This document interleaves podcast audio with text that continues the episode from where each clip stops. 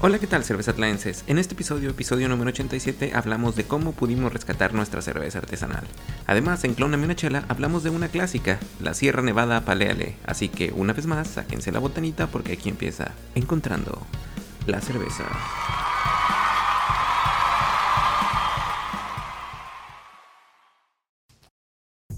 ¿Qué tal, cervezatlaenses? Este es un episodio especial porque resulta que tuvimos que rescatar una cerveza y nos fue bien. Entonces decidimos hacer un episodio acerca de ello. Esta cerveza era una lager mexicana que me puse a hacer porque tenía maíz por ahí que quería usar y dije, bueno, Sí. voy a hacer una lager mexicana y pues compré todos los ingredientes y todo y pues fue un desastre, la verdad. Pero también creo que cuando fuiste a comprar el- los ingredientes no encontraste la levadura que querías, ¿verdad? Sí, Así sí, empezó. sí. Ah, empe- pero antes de todo, bueno, fue un desastre. Empezó todo ahí, empezó mal porque fui y a mí me gusta la levadura para hacer una lager, la de Agustiner. Sí. ¿No? Que es la, la, la buenaza, la que sabemos que te da un buen sabor de una lager. Es nuestra preferida. Y fui y no tenían y entré en pánico. Entonces ya compré la primer levadura que me encontré y, y ya. Es una cerveza muy simple. Es una cerveza, no tiene nada de nada de complicada. Tiene nada más 7 libras de German Pills y una libra de Munich. Y le eché maíz azul. No se ve azul, pero tiene maíz azul. Y pues ya le eché ácido láctico, este, cloro de calcio y, y también el gypsum. Y- Sí, y- muy sencilla, parece. y como iba a ser una cerveza muy ligera, pues le eché 100 gramos de, de dextrose, de dextrosa, de azúcar ah, de maíz. Dextrin. Oh, ok. Dextro, sí. ¿O cómo se Dextrosa? Sí. Azúcar de maíz. Entonces, es todo. De lúpulo utilicé Liberty en todo y ya después vamos a ver cómo la rescatamos. Entonces, lo que nos dimos cuenta, ¿qué te parece si hablamos acerca de tu primera experiencia cuando la tomaste? Creo que estábamos aquí haciendo un podcast y dije, Fran, ¿la quieres probar? Y me dijo, Simón. Sí, el episodio cuando hicimos la, el episodio del agua recientemente, ¿no? Sí, sí, entonces en ese la Fernanda la probó y, y general, generalmente él se pone y le sirvo algo y ya para el final del episodio no tiene nada. y esa vez te estaba toda. Entonces, ¿qué, qué, qué- qué está- qué salió mal? Entonces, dime Fernando, ¿qué salió mal? Bueno, pues al principio olía a pedo. Pero horrible. cabrón. El sulfuro o el sulfur que tenía esa cerveza estaba de- demasiado. Olía a una de esas cosas que si vas a un festival, esas cosas de plástico donde tienen así, así olía, es donde hacen del baño, no, pero horrible, a sulfuro, que es normal en algunos lagers, ¿no? Pero sí, tenía Pero demasiado. Y lo segundo, que es lo que noté después de- del día que me, me pasó el olor y me di un traguito, estaba demasiado ah, tart, se dice en inglés, pero es como agria. agria, Estaba como- agria. Como, sí, como que muy ácida. Al Pues. principio no me creías, te dije, no, esta, esta está agria. Loco, Fernando, está agria. viendo mis sentimientos, le dije. No, y luego ya cuando acabamos el, el episodio del agua, te dije, pues, pues mide el pH a ver, a ver qué está. Y medimos el pH.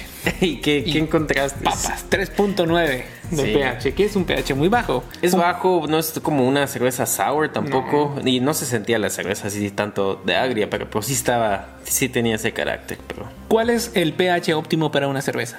Pues lager. típicamente cualquier cerveza va a acabar ah, en un pH más o menos de, vamos a decir, 4.2 a 4.6 o 7. Ok, Idealmente quieres estar a 4.5 o menos. ok. Pero no tampoco muy abajo porque va a estar demasiado. Pero sí, típicamente vamos a decir unos 4.4 o 4.3 es donde quieres estar. Ok, en las lagers yo he platicado con diferentes personas y me dicen que sienten una característica muy ácida. no sé si ¿En es algo general? común. En general. Ah. So, mm, entonces, hay algunas personas con las que yo he hablado, aquí mis vecinos, que también le entran a la cerveza y me dicen, oye, esta cerveza no se siente tan ácida como las lagers que yo he probado. Entonces, ahí me dio a pensar, dije, quizá venga de la levadura. Quizá no. Puede ser, O sí. quizá tenga una infección. Quizá no. Pero ¿qué te parece? Que es la hora de la verdad. Vamos a primero, antes de, de medir el pH, una forma fácil de saber si tienes una infección es pues medir el pH, ¿no? Puede ser, o sea, si tienes un pH demasiado bajo y tu cerveza no fue hecha para un pH demasiado bajo, no es una cerveza agria, Pues, algo salió mal. Entonces, Sí, en generalmente tu caso, pues no le echaste tanto ácido láctico, porque lo único No. que le echaste es para, para que te dé ácido puede ser la levadura, porque hay levaduras que sí generan ácido, o puede ser que le echaste demasiado ácido, ácido láctico, o le echaste como malta, que es ácida también. Puede ser.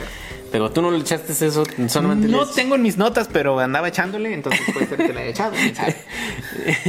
en vez de Munich lo tecaste Puede de es- ácido. Todo es posible en la vida del Señor. Cuando te pones a hacer cerveza, tomando cerveza y viendo fútbol, todo puede Sí. salir mal.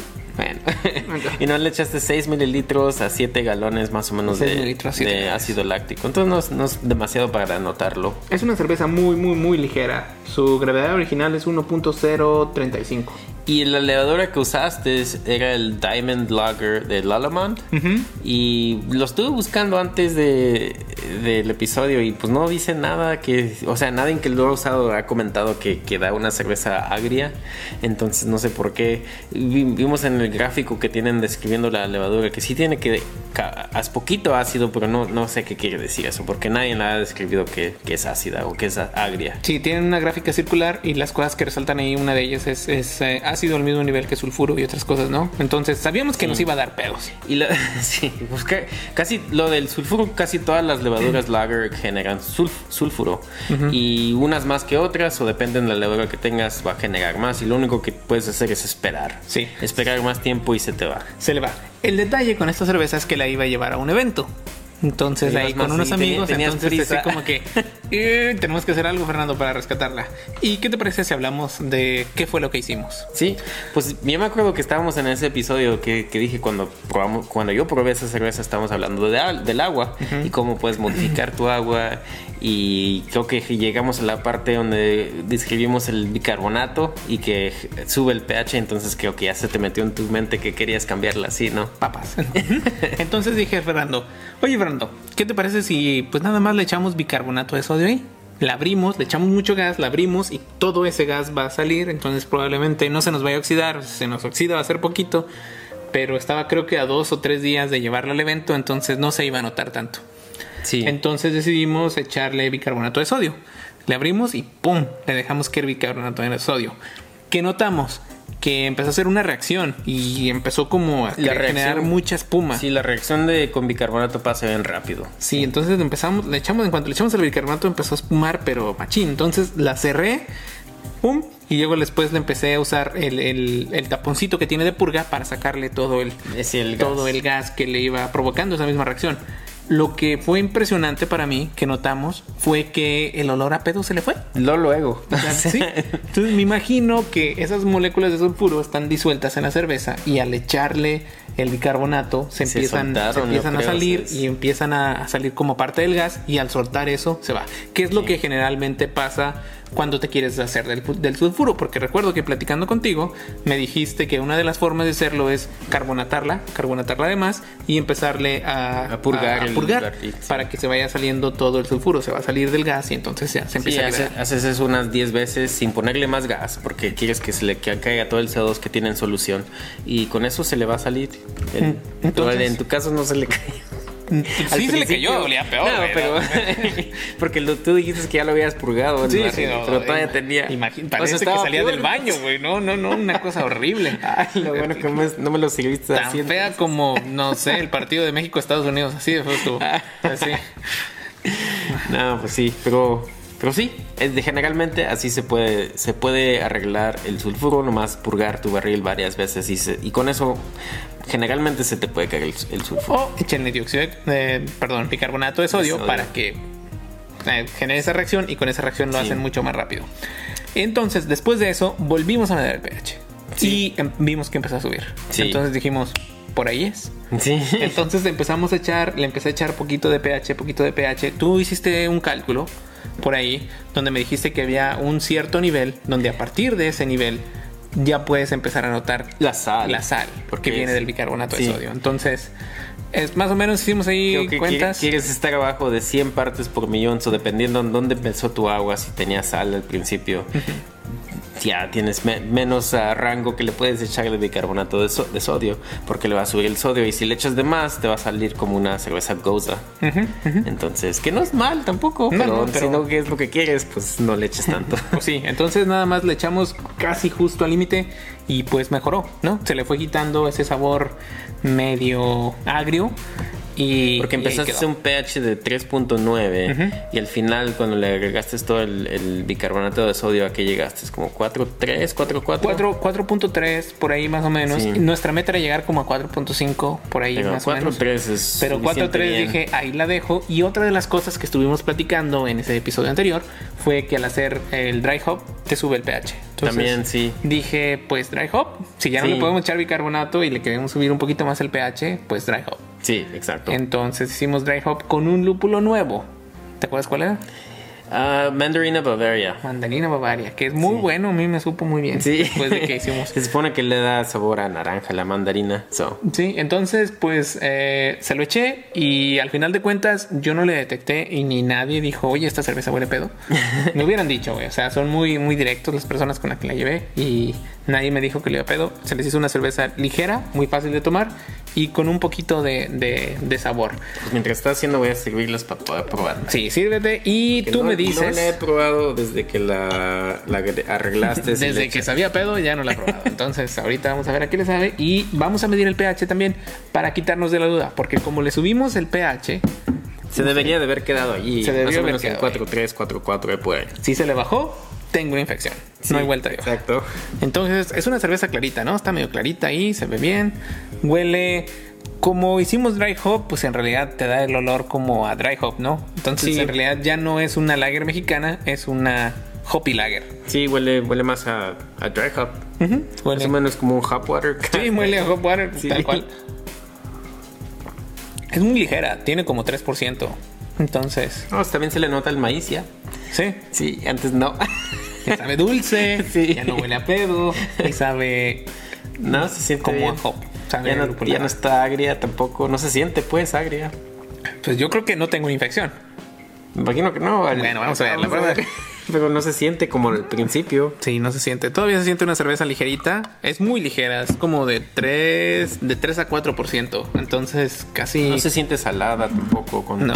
con lo que le echaste.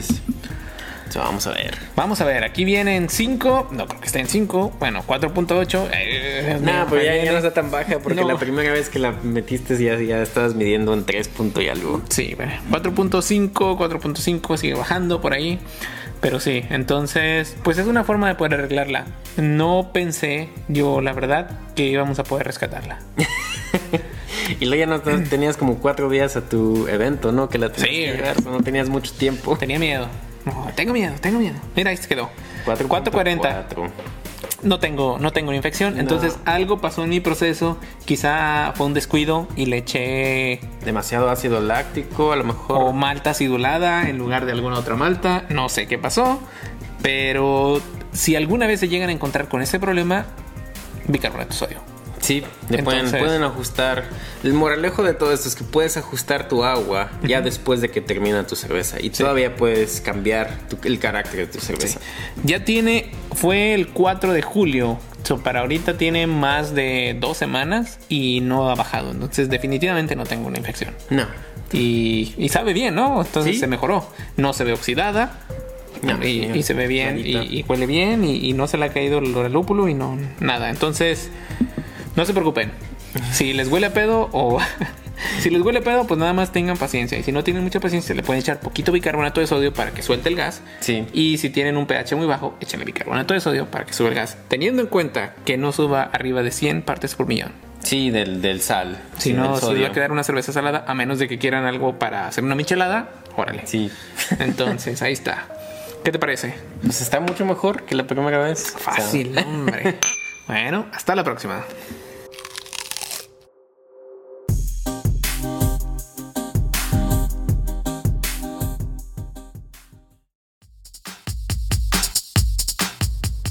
¿Les gustaría aprender más sobre el proceso de elaboración de la cerveza de forma más visual?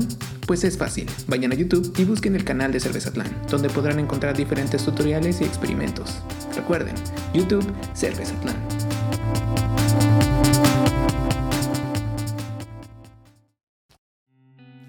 Hola, ¿qué tal, cervezatlenses? Este es Luna Monachela y en el episodio de hoy estamos muy emocionados porque tenemos a Sierra Nevada, la mamá de las paleales. Sí. Digo yo, porque a mí me gustan mucho y creo que han estado ahí por mucho tiempo, ¿no? Y creo Sí. que son una de las más reconocidas en Estados Unidos. Sí, exactamente. Entonces, pues, ¿qué nos puedes decir? ¿Qué, qué más aparte de toda esta salsa que ya te di? ¿Nos puedes, ¿Nos puedes decir de esta cerveza y de esta cervecería? ¿O qué onda? ¿Por qué? Porque ya sabemos que aquí traemos cervezas que son reconocidas. Sí, pues exactamente por esa razón la, la tuve que tener o traer esta cerveza porque hemos hablado de diferentes cervezas y diciendo las recetas y todo, pero realmente para seguir esta serie tenemos que hablar de la cerveza Pale Ale de Sierra Nevada porque realmente es una de los originales que empezó el movimiento de, cerveza artesanal en los Estados Unidos. Tenemos que hablar de esta antes de, de seguir hablando de otras cervezas. Destruyendo papilas gustativas desde mucho tiempo atrás. Sí, pues el- la historia de esta cervecería es que un señor que se llama Ken Grossman empezó la cervecería este, Sierra Nevada eh, cuando tenía 25 años. Entonces, desde jovencito. No, no. Yo tengo, ¿sabe cuánto si no tengo mi cervecería todavía? Entonces él, antes de empezar esta cervecería, tenía otro negocio. Él trabajaría, eh, trabajaba pues en una tienda homebrew. Oh. Y se supone que ahí hay, era tienda homebrew. Y allí aprendió a hacer cerveza. Uno de los amigos de. un- uno de los papás de un amigo de él sabía hacer cerveza casera y le enseñó a él a hacer cerveza. Y ahí se puso a hacer cerveza. Y de, y de ahí empezó y trató de hacer cervezas diferentes. Teniendo la tienda homebrew, pues tenía acceso a diferentes ingredientes. No siempre escogía los ingredientes regulares. Y es como empezó a in- investigar cosas. Y así empezó a hacer cerveza. Ya me lo imagino, en lugar de piñarse el cambio, se piñaba unos hops. acá. Pues sí, quizás. Pero la cervecería Sierra Nevada realmente una de las originales en los Estados Unidos. En 1981 solamente había seis cervecerías que se, se reconocían como cervecerías artesanales. Y e- Ok. estos eran uno de ellos, la Sier- Sierra Nevada. Ellos- Sierra Nevada es un lugar en Estados Unidos, ¿no? Empecemos ahí. Sí, es una, es una región en California donde hay una montaña que se llama, un, un- un- no sé cómo se dice, un mountain range. Una cordillera, Sí, de, de montañas que se llaman las Sierra Nevadas. una Sierra Madre, Sí. que obviamente ella era México antes, entonces se quedó con el nombre, Sierra Nevada. Sí, entonces sí, exacto. Entonces allí de allí llegó o de allí agarró el nombre de Si- Sierra Nevada Brewing. Y están en ese lugar. Están allí, sí, están en Chico, California, el- la ciudad de Chico, y de allí viene la levadura que conocemos mucho como la levadura Chico. Ya no le tengo tanta fe porque me da sabor a... no, pero ese, Pero- ese- ese es error del que la hizo. No. Es mío, no no de la levadura. Pero bueno. Pero sí, entonces en ese tiempo de 1980 casi no habían cervezas artesanales en los Estados Unidos y este el primer producto que el Ken Grossman decidió hacer era esta receta de, de la cerveza Pale Ale porque es, era una de las cervezas que de homebrewer, de cervecero casero, él trató de hacer muchas veces, varias veces hasta, hasta que halló una receta que le gustó mucho que era esta.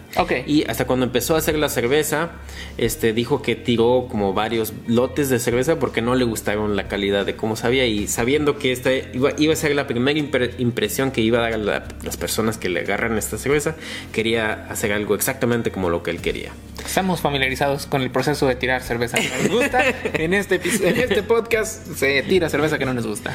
Sí, pero la razón también porque esta cerveza era tan o es tan icónica porque en 1900 antes de, de los 1980 cuando salió esta, en 1970 y, y en el tiempo anterior, el movimiento en la cerveza artesanal o en la cerveza en general en los Estados Unidos se estaba moviendo a cervezas que más o menos no tenían tanto sabor, eran las cervezas lager, pero lager americana, que es como Budweiser. Sí, igual, o Bud Light, Miller, Miller Lite. Sí, todo eso que realmente le gustaban el paladar de las personas, eh, de, sabían que, que dicen, a mí me gusta la cerveza porque le gustaba la cerveza que no tenía sabor a lúpulo, solo empezaron a quitar más y más lúpulo y le gustaba más sabor dulce, solo le ponían quizás maíz, quizás este pura, o sea, el, el, el IBU estaba muy bajito, eso no le daba nada de amargura Entonces eh, el movimiento de la cerveza era más en esa dirección y esta cerveza era lo opuesto. So, para sacar, esta va a ser mi cerveza principal que voy a sacar, era, era algo completamente diferente de lo que había en los Estados Unidos en ese momento.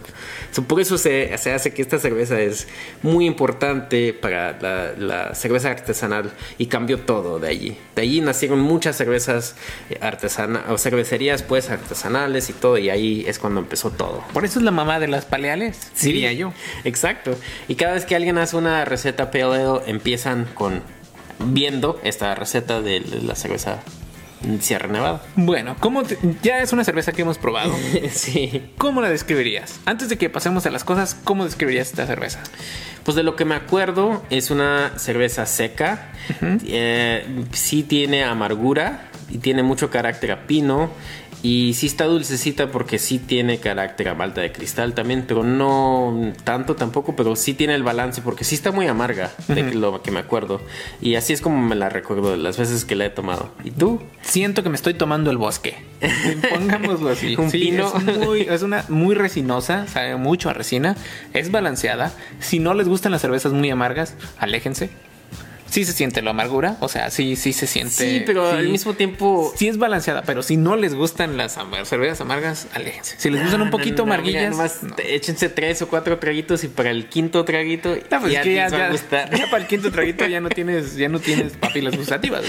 Pero, o sea, no está tan así tampoco. O sea, no estoy, te estoy Sí. bromeando. Pero sí es una cerveza muy lupulada. y Sí, como sí. dijo Fernando, o sea, si están acostumbrados solamente a lagers, que es lo que normalmente uno puede encontrar en cualquier lugar, quizá va a ser un, gu- un gusto adquirido, ¿no? No va a ser sí, algo. va a cambiar todo porque va a ser totalmente diferente a, a ese tipo de... Pero comparadas con las IPAs de ahora, sobre todo las de la misma región, las de la costa oeste, pues esta está bajita de IBU, ¿no? Entonces, sí, sí, ya también es antigua. sí, si les gustan las cervezas muy lupuladas, quizá esta se les haga un juego de niños. Pero bueno, vamos a probarla, a ver cómo A se ver, nos a hace ver qué tal. Bueno, pues aquí tenemos nuestro abre latas y ¿qué te parece si mientras voy abriendo y sirviendo nos vas diciendo un poquito acerca de los ingredientes y con qué con qué quieres empezar? Pues vamos a empezar como siempre con las estadísticas vitales de esta cerveza. La gravedad de origen se dice que es de 10.53, gravedad final de 10.11. Este, los IBUs es de 38. Entonces, pues sí está lupulada, como dijiste, o como dijimos. Aquí está. El ABB es de 5.6 y el SRM es de 10. ok. So, sí, se mira, el color es como color a cobre. Este, pero sí, se mira, se mira bien. Se ve muy bien. Mira nomás, no hombre. Como que el Cicerón me enseñó a servir cervezas. Pero ahí está. Sí, es, es una cerveza. Desde que la sirves te empieza a dar el olor a pino. Y Entonces, no sé si se va la lata porque está verde, pero sí, el el fondo es verde, la lata es verde, pero por ahí les dejamos una fotito para que vean más o menos cómo está. Y luego, luego huele entre toronja y, pino. es lo que es lo que me da olor a mí. Tal cual. Y pues sí, a ver. sí, toronja y pino. Toronja y pino. Y amar- amargura. y un poquito de amargura, pero no se siente dulce. A mí no me gustan las cervezas dulces, entonces la neta es una de mis preferidas. No es, no me compré esta playera para, para este episodio, ya la tengo. ya. Si la ven ya está medio viejita y me la compré porque me gusta mucho. La neta ¿Esta me gusta, me gusta mucho esta cerveza. Sí, bueno, vamos a hablar de la malta de esta cerveza, de la receta. Para la malta de esta cerveza se usa 92, como siempre casi, no- 92% malta Turo. Y aparte de eso, usan 8% malta de cristal, 60. Ok. So, se me hace alto, malta de cristal 68%, pero esa, esa es la receta. Eso, que es- ser. eso es todo. Me imagino que tienen que echarle un montón de lúpulo para balancearla. 38 IBUs, pues sí. quizás, 38. pero Esa, esa- esas dos maltas son, eso es todo, ya no tiene nada más. Ok, hablemos del lúpulo que es la estrella en este tipo de estilos, ¿no? Entonces tiene que ser un lúpulo muy resinoso. Voy a irme por Cascade. Sí, sí, Cascade es el lúpulo famoso de esta cerveza. Ok. Este, el Ken Grossman pues no sé, la encontró siendo dueño de esa tienda Homebrew. Siendo un pues, feto. encontró, experimentó con varios lúpulos y encontró este de Cascade. Y en ese tiempo Cascade creo que ya estaba viejo, pero no se usaba. Entonces creo que esta cerveza, esta cerveza era una de las principales que, que no sé si rescató, pero es la que hizo Cascade famoso. Digamos que sí. Pliny de Elder rescató el Simcoe. Esta es Sierra Cascade. Nevada, Paleale rescató Cascade. Sí, entonces para lúpulo es puro Cascade. Cascade en 60 minutos, media onza. Este Cascade en. Oh, 90 minutos, porque lo ponen a hervir en 90 minutos. En 90 minutos, media onza de Cascade. En 60 minutos, .7, 5 onzas de, de Cascade. En 30 minutos, 2 onzas de Cascade. En 0 minutos, 2 onzas de Cascade otra vez. Y eso es todo. Y Nada eso- más, puro Cascade. Puro Cascade, todo el hervimiento hasta el final. Mira, eso no me lo esperaba, para que veas. Eso no me lo esperaba. Porque generalmente lo que hemos visto en recetas de cervecerías, sobre todo comerciales, es que utilizan una variedad de lúpulos para tratar de, de balancear las diferentes características de cada cosecha y tener más o menos algo de consistencia. Me imagino que hacer esta cerveza de ser una patada. No Porque sé. si, tú- si los Cascade cambian muchísimo de un año a otro, el ajuste de tu receta tiene que ser una- de campeones. Una, sí, exacto. Una, una, cervecería de este tamaño también tiene la habilidad de, de ir a escoger el lúpulo ellos mismos. Entonces me imagino que la consistencia de los proveedores de lúpulo que le están dando a ellos, le están dando casi la misma calidad cada año. Porque ellos son los que compran todo su cascade. Porque esta cerveza es una de las más populares en los Estados Unidos todavía. Este, aunque la receta para mí se me hace como antigua, más o menos, porque usan cristal. Y muchas recetas hemos visto que ya no usan cristal, hasta como la de Pliny the Elder. El Vinny Traverso ha dicho- ha dicho que le ha quitado cristal. Pero es Don Vini. y esta, pues todavía sigue con el malta de cristal. Todavía se nota, si, si la, la hueles, todavía sí tiene el olor, el olor a malta de cristal, pero no tan fuerte tampoco, porque el balance de, del amargor le va muy bien. O el- quizás sea el lúpulo cascade también, no sé. No sé, pero pues tiene razón. No le están vendiendo lúpulos a Cervezatlán, le están vendiendo lúpulos a una cervecería muy reconocida. Entonces pueden escoger sus lotes. Sí, no, para esta receta hacen una macerada, ellos dicen que 155 Fahrenheit para dejar esa gravedad final a 1.011 y fermentan con la levadura chico, que es la levadura que ellos, no sé, cultivaron y de ese tiempo la- la- los laboratorios agarraron la levadura de ellos y lo nombraron levadura chico. Recuerden, hemos aprendido en este podcast que hay que dejar hacer un descanso de diacetilo cuando utilicen esa elevadora. Sí, y ellos la fermentan a una temperatura de 68 Fahrenheit, que son 20 centígrados, por, me imagino que unos 5 días, no dice, pero típicamente es lo que dura una cerveza ale. Y le subirían un poquito la temperatura y el descanso de diacetilo y papas, ¿no? Sí, y otra cosa interesante de esta cerveza es que la siguen haciendo en botella, que, ya no es tan común, y otra cosa que es que la carbonata naturalmente en botella. Todas. Todas, sí, todavía. Ah. Y él, él dice que pues le, le gusta, o- a- antes pues, no sé si todavía, porque también la venden en latas ahora, no sé si las has visto. Los he visto en lo que le llaman tall boys, que son unas mendigas. Sí. es un latón, tal cual. Pero sí, pri- pri- principalmente todavía la hacen en botella.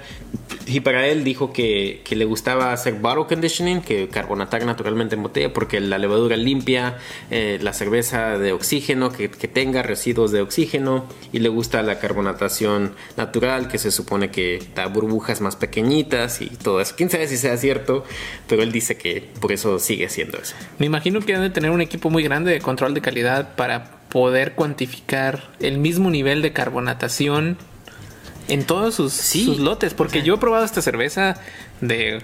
Lo probé hace seis meses, lo probé un año atrás. Y todas y- iguales. Y se ve igual, no se ve una más carbonatada que la otra. Y saben todas iguales. Sí, quién sabe.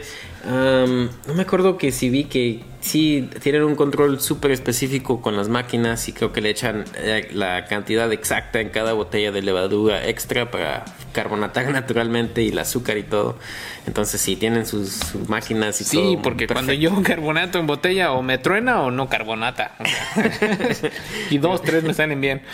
Pero sí, esta es una de las cervezas originales de los Estados Unidos y todavía sigue siendo muy buena. La vieja confiable, ya lo saben, Sierra Nevada, pues una paleale Pues yo creo que es de mis favoritas, la neta. Sí. O sea, esto con una hamburguesota bien gorda. mm, Sí. Cállate los ojos. Sí, es muy, muy buena cerveza. Bueno, pues ya tienen aquí la receta de cómo hacerla y hasta la próxima. Yo creo que para hacer cosas más interesantes yo le echaría poquito citra. Nah. No más para que-. Nada.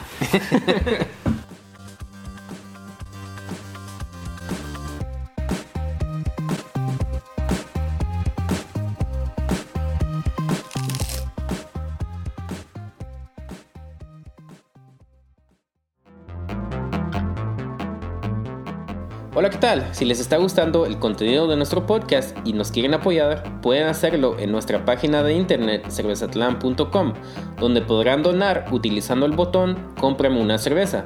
Recuerden, cómprame una cerveza en cervezatlan.com.